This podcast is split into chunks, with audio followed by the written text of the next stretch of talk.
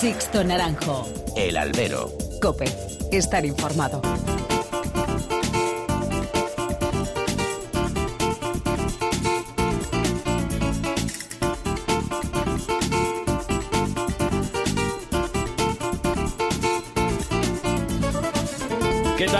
Buenas y bienvenidos a esta nueva emisión del Albero, a la cita con los toros que tenemos todos los miércoles aquí en cope.es. Han recibido un cordial saludo de quien nos habla de Sixto Naranjo en nombre de todo el equipo que realiza este programa. Pues a la espera de que las ventas tengan nuevo pliego y conozcamos qué planes tiene la Comunidad de Madrid para el futuro de la fiesta en esta región, esta pasada semana Hemos conocido el acuerdo entre el gobierno de Isabel Díaz Ayuso y el Ayuntamiento de Madrid para la recuperación definitiva de la venta del batán. Allí regresarán los alumnos de la Escuela Taurina de la Comunidad de Madrid a su periplo durante estos últimos años en las ventas con cambio de nombre incluido. Algo que ocurrió como consecuencia de la política sectaria de Manuela Carmena, que cerró las instalaciones de la venta del batán y negó las ayudas necesarias para el mantenimiento de la Escuela Taurina Marcial Alanda. De no haber sido por la Comunidad de Madrid, presidida entonces por Cristina Cifuentes, y la obligatoriedad del pliego de las ventas para que la empresa adjudicataria, en este caso Plaza 1, eh, se hiciese cargo de esta nueva escuela taurina José Cubero Gillo, pues la tradición formativa en lo taurino de la capital de España hubiese desaparecido. Pero ojo, que también los taurinos tuvieron su parte de culpa en el deterioro y abandono de la venta del batán. Con la excusa de la enfermedad de la lengua azul, se puso punto y final a décadas de una tradición muy arraigada, la de exponer en los corrales ubicados en plena casa de campo los toros que iban a lidiarse en la feria de San Isidro. Como han demostrado siempre, los taurinos son unos aguilillas en eso del marketing y de la promoción. Ahora, tres lustros después, y si hay voluntad entre empresa y ganaderos, los toros pueden volver a exponerse en la venta del batán, que debería volver a ser ese punto de encuentro de los aficionados madrileños en ese pulmón verde de la capital y habría que exigir a quien corresponda que las instalaciones de la venta del batán estén acorde a los tiempos, con una inversión para recuperar espacios y costumbres. El futuro pasa por apostar e invertir, y la venta del batán es una buena piedra de toque para ello. Ojalá sea así. Comenzamos.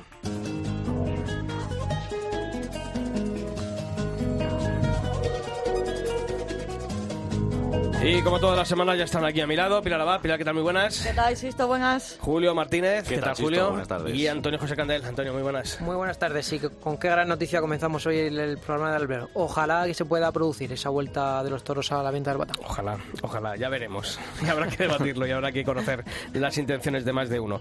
Pues vamos a conocer, Pilar y Julio, en forma de titulares, los principales temas que ha dejado el mundo del toro esta última semana. Novillero triunfador. Isaac Fonseca salió a hombros este sábado en la final de la Liga Nacional de Novilladas celebrada en Moraes Zarzal. El mexicano llegó a este festejo como triunfador de los circuitos de Madrid y el norte. Apuesta de futuro. La Fundación Víctor Barrio y la Escuela Taurina de Segovia ponen en marcha un certamen de tentaderos para ayudar a los alumnos de las escuelas taurinas de nuestro país. Estará compuesto por seis tentaderos divididos en cuatro jornadas clasificatorias, una semifinal y una final y se celebrarán en la plaza de tientas de la finca Los Cerros. Recortes otoñales. Y de fundación a fundación, Sisto. En esta ocasión, la Fundación Toro de Lidia y la Comunidad de Madrid pondrán en marcha a finales de este mes el primer trofeo de recortes. Este nuevo certamen tratará de fomentar una de las modalidades de tauromaquia popular más seguidas en la Comunidad de Madrid, como es la del concurso de recortes. Adiós. El matador de toros y empresario catalán Enrique Patón fallecía el pasado viernes en Barcelona a los 77 años de edad a causa de una larga enfermedad. Tomó la alternativa en 1967 en la monumental barcelonesa y tras colgar el traje de luces fue empresario de distintas plazas de toros junto a Simón Casas y apoderó a diestros como Damaso González, Emilio Muñoz, Matías Tejela y Jesulín de Urique. Y por último, apoderamientos. Semana de rupturas y acuerdos. Álvaro Lorenzo, tras dejarlo con la Casa Gozano, será apoderado por Santiago Ellauri y Pedro Rodríguez Tamayo. La carrera de Rubén Pinar será dirigida en solitario por Dávila Miura tras la salida del equipo de apoderamiento de Alberto García. Y por último, el novillero Francisco Montero ha quedado libre tras romper con la empresa hispánica Taurina. Pues también abrimos, como todas las semanas, nuestros canales de comunicación entre vosotros y esta redacción. Ya sabéis que lo podéis hacer a través de distintos caminos. Nos podéis escribir a los dos mails del programa, albero.cope.es y toros.cope.es. En las redes sociales nos podéis encontrar en facebook.com barra alberocope, si sois usuarios de esta red social, y en Twitter el usuario del albero es arroba alberocope. Antonio, esta semana uno de los temas más comentados en redes ha sido esa posible vuelta de los toros a la venta del batán, lo hemos comentado al principio del programa, después de ese acuerdo al que han llegado Comunidad de Madrid y Ayuntamiento. Efectivamente, existe una noticia de la que se hacían eco las eh, redes sociales, en este caso Twitter, eh, y recogemos ya alguna de esas sensaciones. El usuario, Garmolfe, decía que ahora esperemos que los ganaderos sean recíprocos y no se nieguen a exhibir sus toros en el Batán. Por su parte, Sugortiz77 también preguntaba si volverán los toros a exponerse y comentaba que lo que nunca debió de salir de allí fue la escuela Marcial Lalanda. Y por último, Ramón Rubio Sixto escribía que ojalá vuelvan a exhibirse los toros de San Isidro. Es uno de mis recuerdos de niño junto a mi abuelo y mi padre. Ojalá que se pueda concretar. Es uno de los recuerdos de Ramón y de muchos de los que hemos nacido y crecido en lo taurino yendo los fines de semana a la casa de campo a ver los toros de San Isidro. Pues estas han sido las opiniones, algunas de las muchas que se han vertido sobre este tema. O seguimos leyendo. Sixto Naranjo. El Albero. Cope. Estar informado.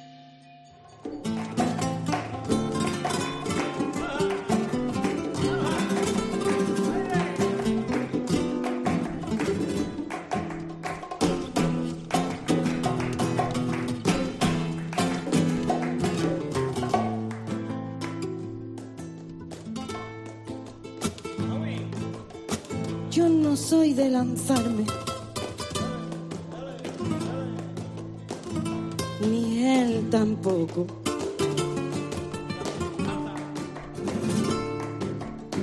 Y así llevamos tres meses de sofoco. Conversaciones apretadas, cruces de mirada, complicidad. Bueno, pues esta semana queremos hablar con un ganadero que, si Dios quiere, el próximo año va a hacer su debut, pese a, a llevar ya muchos años en esto del negocio taurino, ¿no? Lo que pasa que, bueno, pues tras dejar esa casa madre de Núñez del Cubillo, pues yo digo que se ha recluido en tierras portuguesas, se ha conocido poco. Es verdad que es muy activo en redes sociales, sobre todo con unos acertados eh, comentarios políticos que siempre tiene, pero del de, la- el tema ganadero pues lo sigue manteniendo muy, muy en secreto y por eso queremos hablar de algo más y creo que es un ganadero muy necesario eh, para la fiesta. Y hay ganas, ¿no? Hay ganas de, de ver de nuevo esos toros en... Vamos, nuevos toros, por así decir, pero verlos en el, en el ruedo. Sí, nuevos retos, porque es un ganadero que consiguió prácticamente todo lo que puede aspirar un ganadero, pues ahora un reto desde cero, pues a empezar y seguro que lo consigue.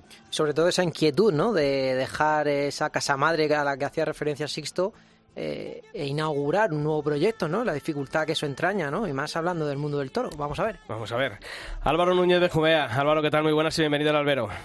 Sí, estoy encantado de estar con vosotros. Placer. Bu- La verdad es que es un placer hablar contigo. Lo primero preguntarte qué tal, qué tal estás, qué tal está la familia, ¿todo bien? Muy bien, gracias a Dios, muy bien. Trabajando mucho y, Cuando hablábamos el otro día me decías, aquí por, por Portugal, en Portugal tiene radicada la, la nueva ganadería bajo esa denominación de Álvaro Núñez, que además está en la agrupación, creo, ¿verdad? Eh, Sí, inscrita. sí, sí, bueno, igual que igual que mi padre. No, estoy en Portugal básicamente por, por, eh, por viabilidad, ¿no? Porque, bueno, ahí hubo una desamortización, digamos, después de la entrada en la Unión Europea, porque se habían expropiado muchas tierras y hay mucho mercado de, hay más mercado de tierras que en España, donde el mercado está muy movilizado y donde los precios de las tierras están desorbitados, ¿no? Sobre todo en la provincia de Cádiz, ¿no? Ujú. Entonces, pues allí compré dos fincas y estoy dando la ganadería. ¿Qué ha estado haciendo Álvaro Núñez en estos últimos años metido en el campo? ¿Cuál es la, no sé, la línea de trabajo que estás manteniendo y sobre todo con qué está formada esta nueva ganadería de Álvaro Núñez? Bueno, trabajo varios, ¿no? Porque cuando trabaja uno solo empieza desde cero y te independizas y tienes que comprar fincas, tienes que vivir y tienes que dejar una ganadería crecer durante cinco años sin, sin producir eh, frutos, ¿no? Sin, sin darte Sí. nada, sin, sin producir réditos durante cinco años, pues poner mucho dinero, poner mucho trabajo, hacer de todo, porque yo en mi casa eh, en Portugal hago de todo trabajando y entonces pues la verdad que trabajando mucho y, y bueno, con mucha ilusión, ¿no? Los productos que tengo pues están basados un poco en casi todo en la ganadería Núñez del Cubillo, ¿no? Con ganas de comprar mi padre y aunque también tengo cosas de otras ganaderías, pero puntuales, ¿no? Solo para, para mejorar, ¿no? Pero sin, sin quitar el, la personalidad que tiene el, que ha tenido la ganadería del Cuyo, que hemos intentado tenerla. ¿Y qué buscas en esos otros en esos otros aditamentos que no haya podido tener el toro de Cubillo? Bueno, nosotros tenemos una yo, bueno, personalmente me considero que tengo una forma de seleccionar, tengo un criterio muy muy particular en el sentido de que el toro me gusta que tenga que tenga un muy buen embroque, una, forma de tomar la muleta muy buena, ¿no? Que eso es algo muy, muy, imperceptible para el público, pero muy perceptible y muy definitorio para el que está delante, ¿no? Y ese toro, pues al final tiene tiende a tener menos empuje, ¿no? Menos movimiento, menos duración. Entonces, cada X tiempo, cada 6, 7 años, busco un animal de fuera que lo pienso muchísimo y bueno, pues afortunadamente las 3, 4 veces que he ido fuera, pues me han valido muchísimo. Esos animales me han aportado muchísimas características buenas, ¿no? Y mm, desde que has empezado, ¿tú crees que todas esas eh, cosas que tienes en la cabeza para mm, dotar a las embestidas de tus toros eh, se han podido llevar a cabo? O bueno, pues supongo que las pruebas en el campo han sido innumerables. ¿Y en qué punto está ahora mismo la, nueva ganadería de, Álvaro Núñez? Me intenta mucho macho en el campo, por supuesto, ¿no? Para coger un poco el pulso a la ganadería. Bueno, esto de empezar es lentísimo, ¿no? Un tema porque yo me avancé a irme de mi casa porque bueno, una ganadería de varios hermanos, no, no le, no le veía de cara al futuro viabilidad y entonces pues cuanto antes mejor porque la ganadería es un los, tiempos aquí son eternos no o sea yo estoy empezando llevo cinco años no cinco años cuando tienes que trabajar y ponerle dinero se hace larguísimo no eh, y, y bueno sí la verdad es que lo que estoy viendo pues bueno para empezar pues me, está gustando no en general he visto, he visto 11 toros eh, toros en mi casa puerta cerrada no de machos no entre novillos y toros y, bueno, pues parece que con, buenos resultados. Pasa que después lo que vale aquí no son los entrenamientos, lo que vale lo que pasa en campo, lo que vale lo que pasa en la plaza. Y el debut, Álvaro, como se ha comentado ya el otro día, mm, medio lo dejó entrever el empresario de la Plaza de la Real Maestranza de Sevilla. ¿Será allí en, en Sevilla, en la Real Maestranza? Bueno, en ello estamos, ¿no? No está cerrado todavía. Hoy he estado precisamente con él, conmigo en el campo, viendo toros y eso, ¿no? hemos quedado que va a venir a final de mes, ¿no? Y bueno, empresa me lo ha ofrecido, ¿no? Me ha ofrecido, ¿no? Tenemos que ver lo que, que, que haya una corrida que no, al gusto de todos, ¿no? De la empresa y mío también. Y porque, bueno, si debutase en Sevilla sería una responsabilidad inmensa, ¿no? Yo le tengo mucho respeto a la plaza, donde hemos tenido muy buenas tardes con mi padre y también malas, ¿no? Y hacerse lo, lo dura que son las malas, ¿no? Y entonces, pues, eh, hay que pensarlo muy bien, ¿no? Tanto por su parte como por la mía, ¿no? La verdad que hace ya mucho que me citó hace ya muchos años, ¿no? Que me, hace tres años ahí me citó y me dijo, bueno, que tenía la plaza, la, puerta de las plazas abierta, ¿no? Porque hemos tenido una relación larga y buena muchas veces, ¿no? Y, y, y, con él, igual que él, muchos otros, ¿no? La verdad, ¿no? He recibido este tiempo que estaba fuera del, del ruedo muchísimo cariño, muchísimas muestras de afecto de la gente que he tratado y, muchísima confianza, ¿no? Por, por parte tanto de él como de otras plazas de toro, de otros empresarios, ¿no? Que me, orgullo. Mm, y para Sevilla, mm, por tu parte, que si dices que lo tenéis que pensar todavía un poquito más, tanto empresa como, como Álvaro Núñez, por parte de Álvaro Núñez, ¿qué hay que pensar para, para sacar esa corrida para Sevilla? Pues mira, Sevilla ha subido muchísimo el trapío últimamente, ¿no? O sea, yo creo que esto del COVID una de las consecuencias, creo que negativas, ¿no? Es que el trapío se ha aumentado, ¿no? Salía mucho toro con edad, salía mucho toro que aunque no tuviera la, pues había pasado mucho tiempo ya con la con por culpa del tiempo preparándose o por culpa de la edad con muchísimo trapío y, bueno, tenemos que conjugar ese trapío con una, con una que a mí me gusten y, bueno, y por parte de la empresa asegurarse que la que la, mm, bueno, que la Corea sale bien, ¿no? Y, bueno, hemos, hemos quedado en emplazarnos en, más adelante volverlo a ver, ¿no? Y, bueno, eh, no, no, está cerrado, si estuviera cerrado te lo diría, la verdad, pero, no, no es que pretenda ocultar nada, ¿no? Lo que pasa es que después de cinco años esperando, pues yo me he acostumbrado a esperar, ¿sabes? Que te gusta hacer las cosas cuando tocan, no adelantarme a los tiempos, que, que los tiempos tienen sus virtudes y hay que esperarlos, ¿no? Álvaro, eh, durante todo este tiempo, como bien has dicho, ¿no? Antes, eh, fuera de los ruedos, ¿no? Sobre todo... Mm, en esa vorágine en la que estabas metido, ¿no? Con, la ganadería anterior, evidentemente pensando en tu nueva ganadería, pensando en el toro, pero me imagino que también habrás tenido tiempo para, para reflexionar, eh, para pensar un poco en el futuro de la tauromaquia, hacia dónde va esto, qué camino lleva, qué se puede hacer. No, sé si a lo mejor has tenido, me imagino que sí, como preocupación ese sentimiento y un poco las conclusiones o, qué es lo que más mm, te preocupa o te viene a la cabeza. Bueno, he dedicado muchísimo tiempo, como comprenderás, a ver, a profundizar en la selección, a profundizar en el conocimiento del toro. Cuando estás metido en la vorágine de lidiar, pues no, no deparas tanto en las pequeñas cosas como yo he intentado hacer, ¿no? Eso en cuanto a mi trabajo, ¿no? Y después pues, hay una, una segunda visión de, de hacia dónde evoluciona el toreo. Eh, creo que el toreo lo ha demostrado después del COVID, evoluciona. Tiene que haber distintas ramas del toreo, tiene que haber distintas eh, distinta variedad, tanto de toreos como de, toros, ¿no? Mm. Pero sí hay una cierta línea que va hacia un toreo de clásico, de profundo, de, de, toreo bueno, ¿no? Que se ha marcado después del COVID, la gente ha elegido eso antes que, el, que otro toreo más, más triunfalista, ¿no? y después me preocupa mucho pues obviamente pues como a todos no pero no la situación de, de libertades no que estamos de amputaciones de libertades que estamos sufriendo no solamente los taurinos, sino todo lo que está relacionado con el campo por una, por una autoridad y una dictadura progre que se está imponiendo, ¿no? que se nos está imponiendo poco a poco, pisonándonos, eh, eh, acorralándonos, ¿no? Pero no solamente a los ganaderos, ¿no? sino a todos los que andamos en el campo, que conocemos de verdad el campo, que respetamos el campo. Y, a los animales. Y a eso se nos está diciendo desde un despacho, desde un, desde un piso en una ciudad, cómo tenemos que vivir, cómo tenemos que pensar, eh, cuál tiene que ser nuestra relación con los animales, ¿no? Mm. Todo ello para humanizar a los animales deshumanizando al hombre, ¿no? Una auténtica aberración y que creo que, que debemos de revelarnos a la mayor brevedad posible, ¿no? Este año se han cumplido 10 años ¿no? del, del indulto de, de, Arrojado y seguramente de Cubillo recordamos muchos nombres. No sé si en esta ganadería nueva algún nombre de algún semental nos puedes contar o si vamos a ver algún nombre de algún toro que nos suene o, has cambiado, has roto con aquello. No, las familias son las mismas, ¿no? Las familias son las mismas, ¿no? Y me gusta conservar, nosotros conservamos las líneas con los mismos nombres, ¿no? Y la verdad que lo, eh, básicamente yo lo que quiero es un toro del toro de cuyo pero mejorado, ¿no?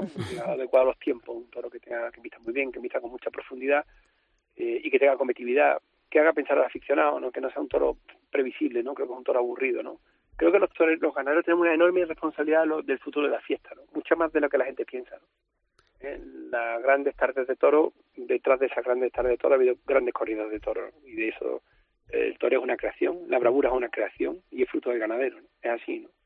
Y de nosotros depende que el toro siga teniendo atractivo, porque lo que hace de verdad eh, una gran defensa en la tauromaquia es una tarde de toros antológica, ¿no? Una tarde de toros memorables son las que la gente recuerda y yo creo que es una, una de las mayores defensas que podemos hacer del toreo. No la única, pero una de las mayores. ¿Qué impulsó a Álvaro Núñez Benjumea, con la que está cayendo, como, como indicaba Pilar, a fundar eh, su propio hierro, es decir, a sumergirse ¿no? en esa eh, nueva aventura de, de, alquimia ganadera? Bueno, fundamentalmente una, una situación lógica, ¿no? Y, biológica, a su vez, ¿no? Tengo siete hermanos, ¿no? Y no veo la ganadería como viabilidad para, para mantener siete familias o para que siete familias decidan. Desde el punto de vista de la decisión, creo que una es algo muy personal, muy personal, no, son decisiones eh, para tomar entre dos, menos entre siete. Y desde luego desde el punto de vista económico, ¿no? Aparte que yo ya llevaba mucho tiempo trabajando para, bueno, yo he hecho, estas urbanizaciones, ¿no? O sea, yo me he dedicado a otros sectores para tener mi, mi independencia económica, ¿no? Pasa que fuera a la calle hace frío, ¿no? no es lo mismo cuando juegas con pólvora de otro que cuando juegas con tu dinero, ¿no? Y, y bueno, pues es duro, pero bueno, para valorar las cosas te tienen que costar, ¿no? Todo lo fácil no todo lo fácil no, no se valora, ¿no? Y cuando empiezas a hacer las cosas desde cero, yo he hecho todo desde cero, eh, pues comprar la finca, empezar el ganado, los primeros becerros, esperar, echar dinero, poner más dinero, aún más dinero, eh, más trabajo, más disgusto entonces las cosas ah, tienen otro valor, ¿no? La verdad. ¿Y, ha, habido, algún momento de duda, Álvaro? Porque claro, eh, en mitad de este camino, ¿no? De hecho, cinco años, pero es que hace dos, claro, llega la pandemia, eh, esto se paraliza y no sé si Álvaro dice, joder, ¿dónde me he metido? Con... ¿Dónde me he metido? eso, eso ¿dónde me he metido? Si lo digo un día sí, otro no, eh, un día sí, otro no, ¿no? Y, y, pero bueno, yo creo que la vida, la, de, la, la, vida es importante, ¿sabes? Tienes que ser tienes que ser un punto, tener un punto osado y valentía y decir, voy a jugar, ¿no? Porque mm, se vive una vez, ¿no? Entonces, eh, la, la, la, comodidad al final no trae buenos frutos, ¿no? En la vida creo que es mucho mejor el esfuerzo. Y, ya te digo, no sé dónde llegaré, pero sí sé que sé valorar los pasos a paso que voy dando, cada paso es pequeño para cualquiera, pero muy grande para mí, ¿no? Entonces, pues al final te da mucha más plenitud que, que, que heredarlo, en, en, definitiva, ¿no? Podría ser que también es muy respetable, ¿no? Pero las cosas cuando te cuestan las valoras de una manera, de una manera especial. Y ahora que estamos hablando de, de, esto, Álvaro, ¿y has pensado también en, no es fácil, ¿no? Y hay que esperar años, eh, en algún plazo, es decir, en ver si, que no queremos, evidentemente, pero con tu experiencia, si la cosa no sale, pensar, eh, bueno, pues se ha intentado, no se ha podido, o no he logrado lo que yo he querido, ya hasta aquí he llegado o cuando se tenga en marcha un proyecto, no evidentemente no se piensa en eso. Bueno, esto, esto no es un tema de método de me salgo, ¿no? estamos hablando de comprar fincas, de inversiones muy grandes, ¿no? O sea, que no que es una infraestructura muy grande, ¿no? O sea, que no es un tema... reduciré o la granadería, o pero de luego en marcha atrás no, no creo que dé, ¿no? Lo que, y además no creo que cuando se esté cruzando el Atlántico a nado sea contemplable de ir pensando, ¿no? me paro y me vuelvo, no, no, no, no. no. No, aquí eh, lo que tiene uno que llegar a la otra orilla, de una manera o de otra, competir y, y crear, la, crear querer en uno, en la iniciativa y bueno, en la ayuda de los demás, porque uno solo no, no, no, no, soluciona nada, ¿no? no resuelve todo, ¿no? Es decir, precisa de la ayuda de las demás personas que tiene alrededor, ¿no? Has dicho que, que ya habéis toreado en el campo toros, vacas y demás. ¿Qué toreros has elegido para, o sea, para buscar el toro que quieres? ¿A qué toreros has llamado para decir, yo sé que este es el que me va a dar el... Decía Ramón Valencia, he recibido muchísimo cariño. ¿no? El mismo día que me fui de mi casa he recibido llamadas muy emotivas, muy cariñosas, ¿no? Pues de dos toreros que me han seguido desde el minuto uno hasta ahora, ¿no? Tomás y Luis Morante me dijeron cosas muy bonitas. Tengo una relación muy estrecha porque realmente se, se, se genera un vínculo grande entre el torero y el ganadero, ¿no? Mucho más de lo que la gente cree, ¿no? Pero cuando se pone delante de un toro se está poniendo delante de un ganadero, sabe cómo piensa, sabe cómo siente, sabe la sensibilidad que tiene, ¿no? Y, con esos dos, por ejemplo, tiene un enorme vínculo, ¿no? También con Manzanares, también con Talavante, con Rocarrey, ¿no? O sea, son toreros que... Bueno, yo creo, me gusta crear un toro para las figuras del toreo, un toro que tenga muchas virtudes, pero que tenga que ser un toro muy bueno para que sea capaz de, de sacárselas, ¿no? Entonces, bueno, pues lo que, quiero conseguir. Bueno, yo creo que la importancia de la figura del toreo en la fiesta de los toros siempre ha sido vital. Siempre la época dorada del toreo han ido de la mano de figuras del toreo. Y, y yo conozco mi lugar en el toreo, ¿no? Yo no voy a llevar a, la plaza de toros a mi familia y cuatro amigos, ¿no? O sea, que te que llevar a la gente son los toreros. Yo soy una ganadería que mi sitio mm, es como aporte de la materia prima de la figura del toreo. Álvaro, eh, otra de las cosas que comentaba eh, era, eh, bueno, sobre esa visita, sobre esa cita que ha mantenido con Ramón Valencia, empresario de, de, Sevilla, es que muchos toros que se han quedado en el campo tienen o presentan un trapío quizás exagerado y eh, los oyentes, efectivamente, yo creo ¿no? que pueden llegar a esa conclusión. Si estamos hablando de Sevilla, ¿no? A Sevilla es donde tiene que ir, ¿no? Precisamente ese toro de más importancia, un toro eh, con, con, una presencia importante. Eh, ¿Qué pasará ahora con esos toros, Álvaro? Es que, es que ha habido un problema, como tú bien dices, ha habido muchas ferias que nos han dado y esos toros tienen que tener salida, ¿no?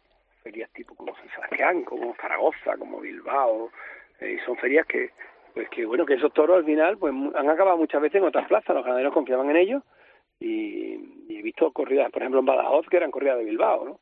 Entonces eso pues, eh, ha roto muchos roles que había del toro de no sé dónde y el toro de, del toro de tal plaza o el toro de la otra, ¿no? Y bueno, estas cosas tardan en ajustarse, ¿no? Yo creo que el toro tiene que tener un trapío serio, pero tiene que ser un toro mediano, tiene que ser un toro armónico. Eso ahora mismo no lo he cambiado yo, como comprenderás, ¿no? Sobre todo el que compra que hay, que, hay corrida para Sevilla, aunque todavía hay que arreglarse, eh, parece claro. ¿Hay para Madrid, Álvaro, o estamos hablando ya de palabras mayores? Madrid son palabras mayores, ¿no? Yo Madrid, Madrid me queda mucho tiempo. Tengo que consolidar la ganadería poco a poco, ¿no? Este año tengo 43 toros. Muchos de ellos cumplen a lo largo del año, ¿no? Y, el, y la ganadería no se crece muy rápido, ¿no? O sea, yo tengo 340, 50 vacas y, y tengo 40 toros, ¿no? Ahora este año voy a agarrar casi 100 esto es muy lento, muy lento, ¿no? Muy bueno, porque la manera te hace humilde, te hace eh, perseverante, ¿no? Porque no es una decisión, no son cosas que no se toman decisiones en un día, ¿no? Y bueno, en la sociedad de hoy que vive en la inmediatez, que todo lo quiere ya, pues esto es el mundo lo opuesto, ¿no?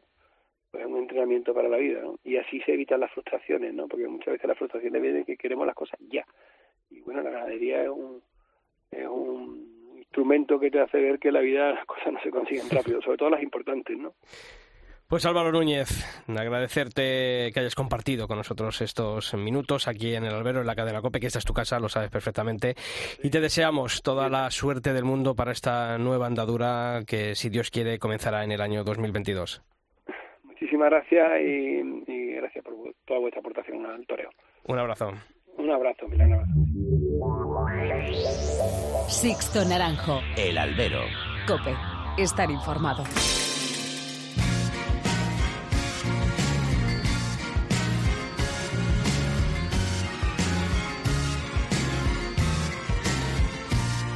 Hoy nos siguen pegando abajo, abajo y arriba, al costado, al norte y al sur, con el palo de un algoritmo que mueve el pulgar de un robot en Beirut. Pues continuamos en el albero y nos acercamos una semana más a conocer iniciativas que promueve el mundo del toro para darse a conocer en esto que hemos llamado las historias del albero, como esta, para fomentar y la educación taurina en este caso bajo la figura de uno de los toreros que siempre llevó por bandera el acercar el toro a la juventud, Julio. Sí, Víctor Barrio, que a través de su fundación, bueno, ha puesto en marcha un ciclo de tentaderos, lo comentábamos antes, que va a comenzar en enero del año que viene y que, bueno, permitirá a jóvenes becerristas de toda España y también de Francia y de Portugal que se quieran apuntar, poder continuar con su formación y, como se dice en el mundillo, poder ver un pitón. Eh, nos lo ha explicado Sergio Miguel, que es el secretario de la Fundación Víctor Barrio. Si bien habíamos hecho tres memoriales taurinos en honor a, Víctor Barrio, pues este año hemos querido dar un- una vuelta de tuerca y, apostar un poco por lo que es eh, las promesas de- del mundo del toro, por el futuro, por lo que decía Víctor de, acercar a los niños y a los más jóvenes al mundo taurino para eh, darlo a conocer y que sea la mejor forma de defensa, que no haya que defenderlo, sino que conociéndolo desde dentro pues eh, el mismo mundo taurino tenga, tenga esa defensa. ¿Dónde, cuándo se celebra y quién puede participar? ¿En qué va a consistir básicamente este certamen, Julio? Pues chavales de entre 15 y 21 años que estén inscritos en alguna escuela taurina y ahora a primeros de diciembre se abrirá ese plazo de inscripción y bueno, cuando toque lo contaremos en cope.es. Se va a celebrar en la sede de la Escuela Taurina de Segovia, en la finca Los Cerros, propiedad de Emilio de Frutos. Allí tendrán lugar cuatro tentaderos con vacas de diferentes encastes y de ahí saldrán dos semifinales y luego la final habrá un vencedor, aunque como reconocen desde la Fundación de Víctor Barrio, lo importante no es tanto ganar como poder seguir formando toreros.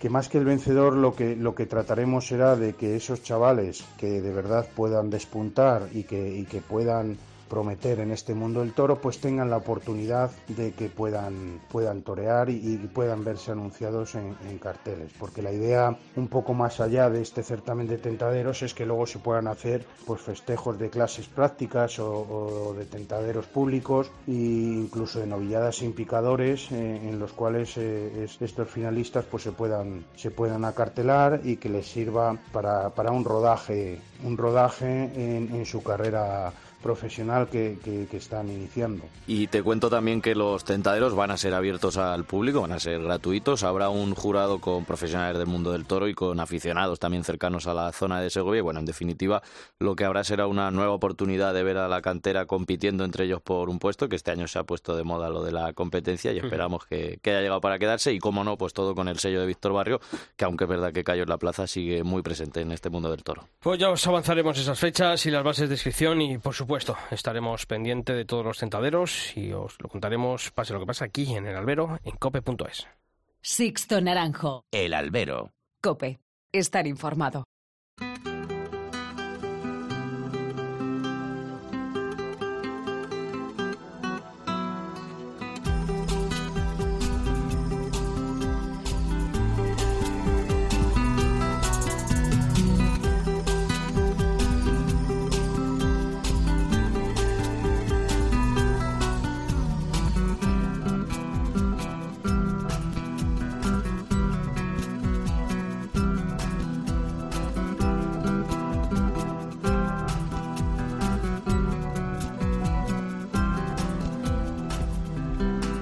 Pues volvemos también aquí en el albero a una semana más a pulsar cuál es la situación de nuestra cabaña brava ahora que llegan estos meses de otoño y de invierno. Y hoy, en Futuro Bravo, nos vamos hasta la finca Monte Alto, en el municipio madrileño de Cabanillas de la Sierra. Allí pastan las reses de la ganadería que este año ha liderado el escalafón de las novilladas picadas, algo complicado y sobre todo una gran apuesta en tiempos difíciles, Antonio, y además con buen resultado. Así es, Sisto, una semana más hemos querido preguntarnos desde COPE cómo es la situación, en este caso, de una ganadería que ha sido otra de las notas positivas tanto en el circuito de novilladas de la Comunidad de Madrid como en la Copa Chenel. Hablamos de la divisa de Monte Alto, propiedad de un auténtico enamorado de la cría del toro bravo y de la tauromaquia. Él es Agustín Montes y así es como valora su temporada ha habido suerte y he tenido una gran temporada, no solamente en la Copa Chenel, sino en todas las ferias que he actuado, incluyendo la feria de Albacete y en los pueblos que he lidiado novilladas, pues en casi todas he salido contento, pues nada, con mucho ánimo para seguir, a pesar de las adversidades de cómo está todo y, todo lo que tenemos en contra, pues sinceramente me encuentro conforme y contento. Hemos venido dando algunos detalles de cuál es la situación en muchas ganaderías tras la pandemia y el posterior reinicio del sistema taurino en toda España.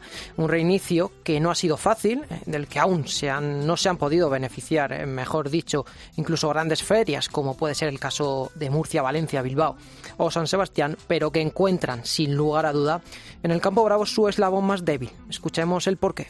He lidiado todo, pero nunca a los precios que habíamos lidiado otras veces, ¿no? Ha habido que, colaborar todo el mundo y, por supuesto, si los ganaderos no colaboramos, pues el toro es lo más importante y si no colaboramos, pues no hay fiesta, ¿no? Entonces, efectivamente, eh, las cosas han salido, pero los números no, imposible. Pues lo ha dicho Agustín, las cosas han salido, pero los números no. Eso es, en todo caso, increíble, ¿no? Cuando uno lo escucha. Antonio, el derroche de afición que demuestran estos ganaderos, sobre todo los más modestos, pero ojo, no por ello con un nivel de bravura eh, menor, porque Monte Alto lo ha demostrado este año, sobre todo porque han podido sacar adelante unos proyectos que no se ven recompensados en términos económicos, ¿no? Él lo ha reconocido. Porque además el triunfo eh, podrá ser más o menos discutido, pero lo que no podría poner en tela de juicio precisamente es eso, la viabilidad económica de las explotaciones ganaderas que son capitales y que hacen que la tauromaquia sea posible. Efectivamente, existo. No solo que la hagan posible, sino que alimentan además con su variedad la riqueza del patrimonio bravo.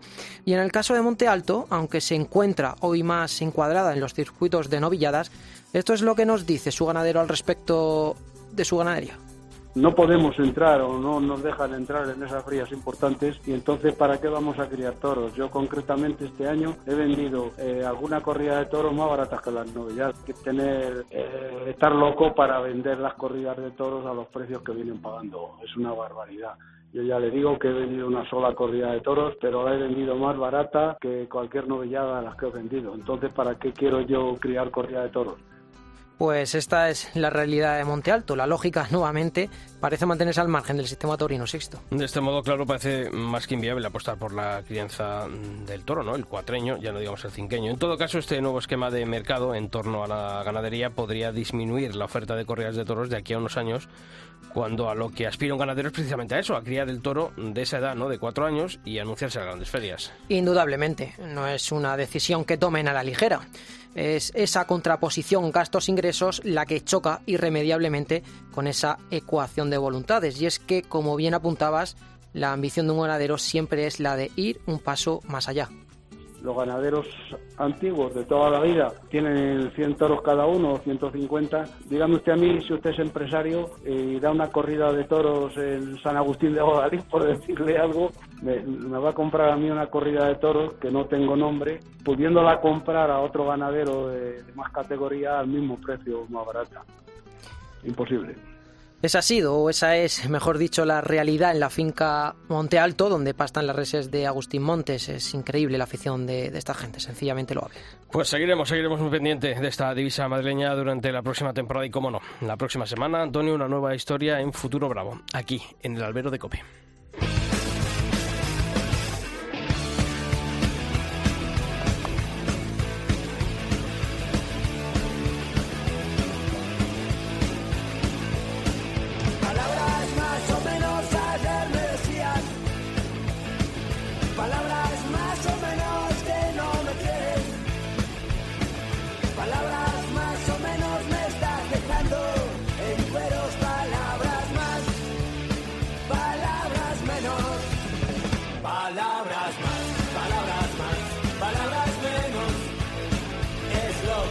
Bueno, pues abrimos ya tiempo de análisis de tertulia en este albero de esta segunda semana del mes de noviembre. Nos vamos a ir hasta la tierra de, de Julio, porque allí está nuestro compañero Lorenzo del Rey, con el que vamos a compartir estos minutitos hablando de toros. Lorenzo, ¿qué tal? Muy buenas. Hola, muy buenas tardes. Pasa que estamos muy bien. Bien. hombre, eh, hombre, ¿estuviste bien el otro día en el Festival del Cotolengo? Sí, bueno, la verdad es que la cosa se dio... La columna, digo la columna, que Ah, la tapó del... no, no, la- la- había entendido el, el festejo. Pues hombre, se dio bien. El solecito invernal siempre le sienta bien a, a la columna. Era en tono de broma. Ese día ya me pude sentar donde quería en, Ah. en el tendido de sombra. O sea, Pero fuiste a visitar, la que hemos visto en Sí, Twitter, sí, que sí, fuiste a siempre, visitar a tu, que ver. a tu columna. Vamos a bautizar así, la columna de Lorenzo. Ahí está. Bueno, cuéntanos, eh, Festival del Cotolengo, eh, por lo que te leímos, mejor de lo que esperabas. Pues bastante mejor, la verdad que sí, porque por segundo año casi, casi consecutivo, pandemia de por medio, pues ha vuelto a, no sé cómo lo veis vosotros, yo que todo el mundo la afición de Albacete lo, lo clamaba, ¿no? Volver a ubicar, volver a anunciar un festival en noviembre, pues hombre, eh, eso no le hace, no le hace bien, no va en beneficio de una buena toquilla. Afortunadamente, pues oye, esa recogida de alimentos que se hizo en los días Mm. anteriores por la eh, plataforma También Somos Cultura, que ha, re- ha recopilado más de 4.000 kilos de alimentos, que se dice pronto, que según nos dicen los, eh, la institución del Cotolengo, tendrá más o menos para un par de meses, que se dice pronto para cubrir sus necesidades para alimentar a las personas más desfavorecidas.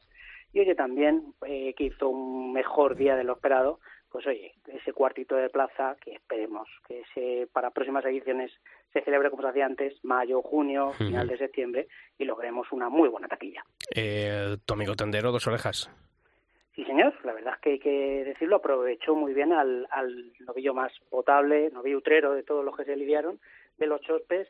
Me gustó sobre todo más Tendero en ese inicio de faena, largo templado, luego ya eh, esa, esa parte más populista que se dice, ¿no? De rodillas, esto y más tal, me gustó menos, pero oye, mató bien, dos orejas de un festival, bien.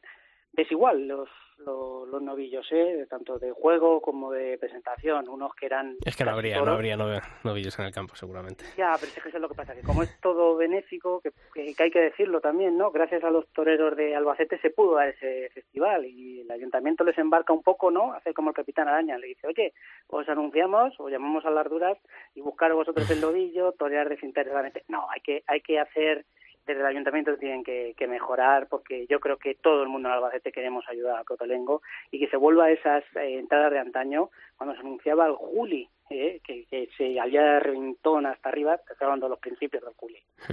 Oye, en la temporada termina allí en Albacete, vais a tener dos clases prácticas. Señor, 13 y 14 de noviembre, las dos últimas clases prácticas que establece... Está aquí Antonio con una carita de envidia diciendo, madre mía, en Murcia no hemos visto un pitón y, y, oye, en Albacete al final. No feria, festival, clases prácticas...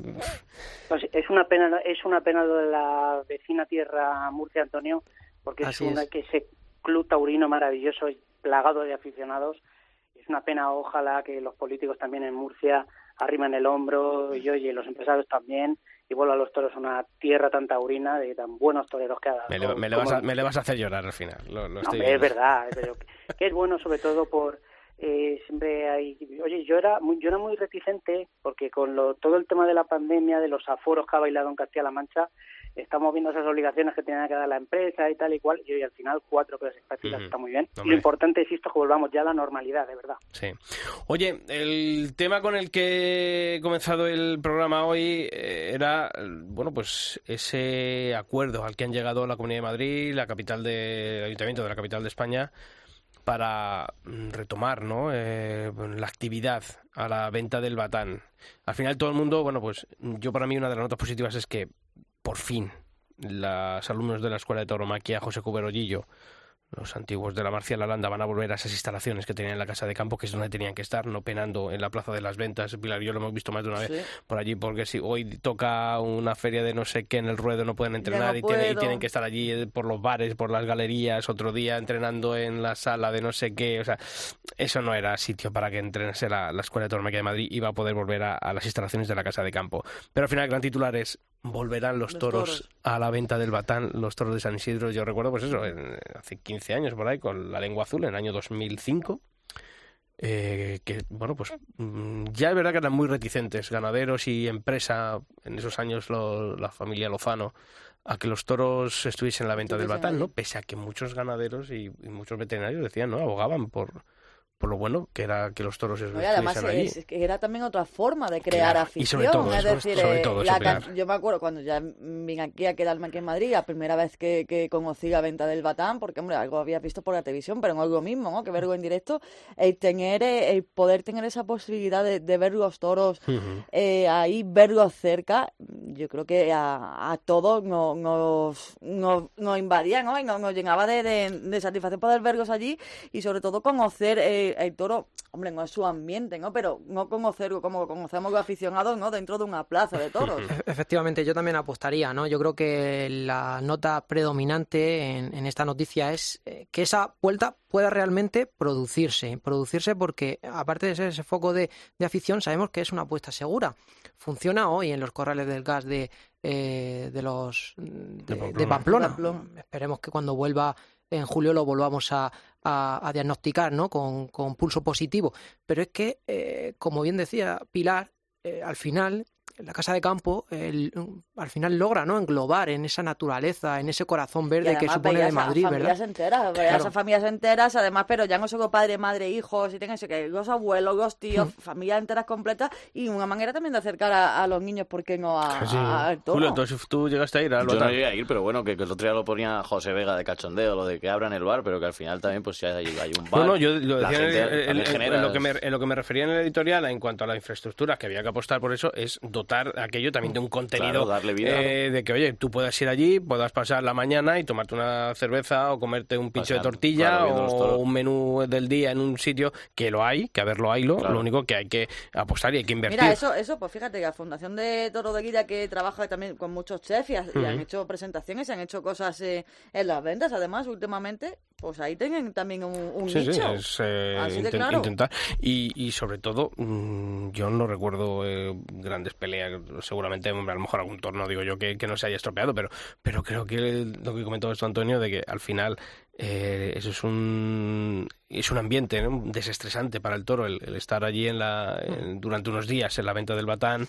Eh, bien cuidados, como estaban bien cuidados, el poder tener ese momento de tranquilidad antes de, de ese último viaje a la Plaza de Toros de las Ventas, yo creo que mm, realmente ganaderos y, y sobre todo la empresa tienen que tener altura de miras porque ahora mismo lo que tenemos que buscar es mm, revitalizar cualquier espacio. O sea, si ya lo perdimos en su día, no podemos perderlo ahora por segunda vez cuando está todo a favor para que regresen los toros al batán. Cuando existe esa disposición política, nunca mejor dicho. Ujú. Y luego hay un- es una es una publicidad es una publicidad magnífica. Claro. de mostrar el toro es decir eh, tú ya aparte de que vas a ver el, el festejo de- del día yo me pongo el caso no voy allí a Madrid quiero ver a Julio quiero ver a Sixto quiero ver a todos. Oye pues vamos también a, a- allí al Batán a ver a, a ver a los toros no y ya de paso lo, lo estás haciendo todo lo que sea como bien eh, estamos yo creo que estamos todos en la misma Pero, pero hay, hay que hacerlo bien, ¿eh, Lorenzo? Porque No, no, yo por recuerdo, yo recuerdo el- cuando languidece la venta del batán, eh, es verdad que el ayuntamiento pues, lo dejó de la mano de Dios, luego llegó ya la puntilla con, con el gobierno podemita de Manuela Carmena, pero también los taurinos, eh, los últimos años con la empresa eh, Tauro Delta, no, pe- perdón, Tauro Delta no, eh, Toresma, de los hermanos Lozano, aquello, o sea, para llegar a la taquilla, una taquilla que medio se caía a la puerta para sacar la entrada, el acceso, era, era ir como a la selva, ¿no? Con, Sí, con sí. unos matorrales de metro y medio. a- sí, sí, hasta los hombros Claro, casi. entonces aquello, los últimos años mm, era mm, daba auténtica pena, ¿no? El, el ir allí por la mañana. ¿Y qué, qué, qué pasó? Que al final la gente, verdad, que tampoco iba por eso, porque aquello era un ambiente totalmente degradado, eh, en la que no se cuidaba nada. Pero Entonces, mira, eso- ha dado un poco una clave también. Ahí tenga- ahora que también está de moda esto de los packs y tal, tú organizas un fin de semana, un día o un día, si acaso, porque también hay gente que, que, pues, que puede venir en un día.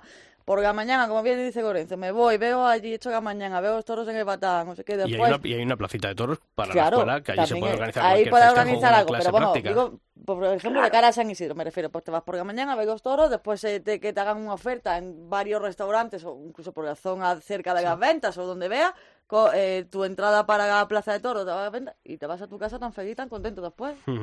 Sí, sí, pero como siempre, eh, Julio, los taurinos como son tan hábiles. Es una a la hora alternativa de- más para ver toros, Claro. no matarlos. Eh, alguno dirá, "Ah, mira, por lo menos ahí están, ¿sabes? Que luego también están ahora que hacen los No, debates pero estos, los también se, comentó cuando estuvo allí Tauromaquias Integradas, ¿no? El, el hacer un centro de interpretación del- de la tauromaquia, del toro de Lidia, ¿no? ¿no? Convertir aquello en un poco un parque jurásico, ¿no? Decir toros distintos encastes. Yo creo que más que eso, a lo mejor, mm, si retoma su esencia natural y, tradicional, que era la exposición de los toros de San Isidro, creo que eso, mm, mejor que exponer allí toros que, vaya- que no se vayan al Sí, final a sí. lidiar, me parece que es mejor que, que, oye, que tú vayas a ver los toros que se van a lidiar. Y sí, que seguro que genera afición, porque si no ahora pues la gente del 7 y esto claro que iría, ¿no? Oye, a ver este cómo viene presentado, tal, no sé qué. Antes, Sí, Para antes, tomar nota, porque mira, Claro. este estaba allí así, y ahora mira antes había está. más que afición que- y ma- había más que, gente. que al final la picaresca de aquí del mundo del toro, que, que- que es que son como son, no ya el ganadero no, pero me da miedo llevar la corrida porque van a decir que es chica, eh, a la empresa no le conviene porque igual van a decir vaya todos los que compra la empresa, vaya tal, pero no sé, creo que hay Pero que ahí- ahí rearmar y sobre todo, cuando veamos que cuando ya el año que viene, si Dios quiere, ¿no? Y como anunció el otro día en el programa Los Toros de nuestro compañero Manolo Molés, el, el- el director de Plaza 1, diciendo que ya la va a haber una temporada mm, Completa. eh, vamos a ver eh, cuando haya las, eh, las renovaciones de abonos, a ver cuántos abonos se venden el año que viene, que esa va a ser otra. Entonces, yo creo que cualquier cuestión que pueda ayudar a sumar eh, nuevos aficionados, eh, nueva gente que se interese por, por ya incluso el propio aficionado, ¿no? Que el que, que se ha separado un poco del mundo taurino, yo lo he visto, ¿eh? Que aquí no pensemos que la gente va a volver en masa el año que viene con el 100% de los aforos, que no, que no, que no, que no, que no. Hay que volver a, a romperse la cabeza, pero Complicado, sí, esto es Complicado, complicado. complicado. Y aparte estamos en invierno, que siempre decimos, oye, hay tiempo para pensar, pero después que pasa los días muy rápido, no ha habido tiempo. Sí, no, no, que ya estamos, que ya Llega aquí ya marzo y ya está- entonces como, no- no ha habido tiempo. A Jalvir, Valdemorillo y Esa visión, esa- el esa- festival de esa- Cotolengo que está ya Murcia, que también Murcia, va a que- tener el año que viene. Si Dios quiere. Bueno, chicos, pues que ojalá, ojalá los toros vuelvan a- al Batán. Yo creo que sería una de las grandes noticias de cara a la temporada que viene, sobre todo aquí en Madrid. Un Madrid que se juega mucho. Eh, tiene un nuevo pliego de condiciones que tiene que ver a luz en, en próximas semanas, en el Ya. próximo mes. Y el futuro, a partir de julio de la Plaza de Toros de las Ventas, pues estará en manos de, de ese concurso de adjudicación. Así que mucho ojo con lo que pasa en, en Madrid y en las ventas. Lorenzo del Rey, amigo, compañero, desde Copra Albacete, un fuerte abrazo. Un fuerte abrazo y valor y al toro, como siempre, amigos.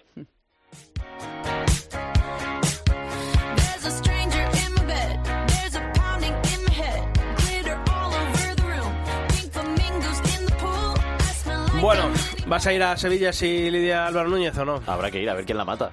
Pero vamos, que digo yo que lo matarán los buenos. No, bueno, José Tomás ha dicho que, Sí. ¿no? que tenía... Y Morante, ¿no? pues yo ya me voy, me voy andando para allá, por si acaso. Empieza. Mira la banda, hasta la semana que viene, Gracias, gracias. Sisto. Julio Martínez también, gracias El a ti, hasta la semana que viene. Y a ti, Antonio José Candel. Un fuerte abrazo y muchas gracias. Y a todos vosotros ya sabéis que la información taurina continúa todos los días de la semana en nuestra web, en cope.es barra toros.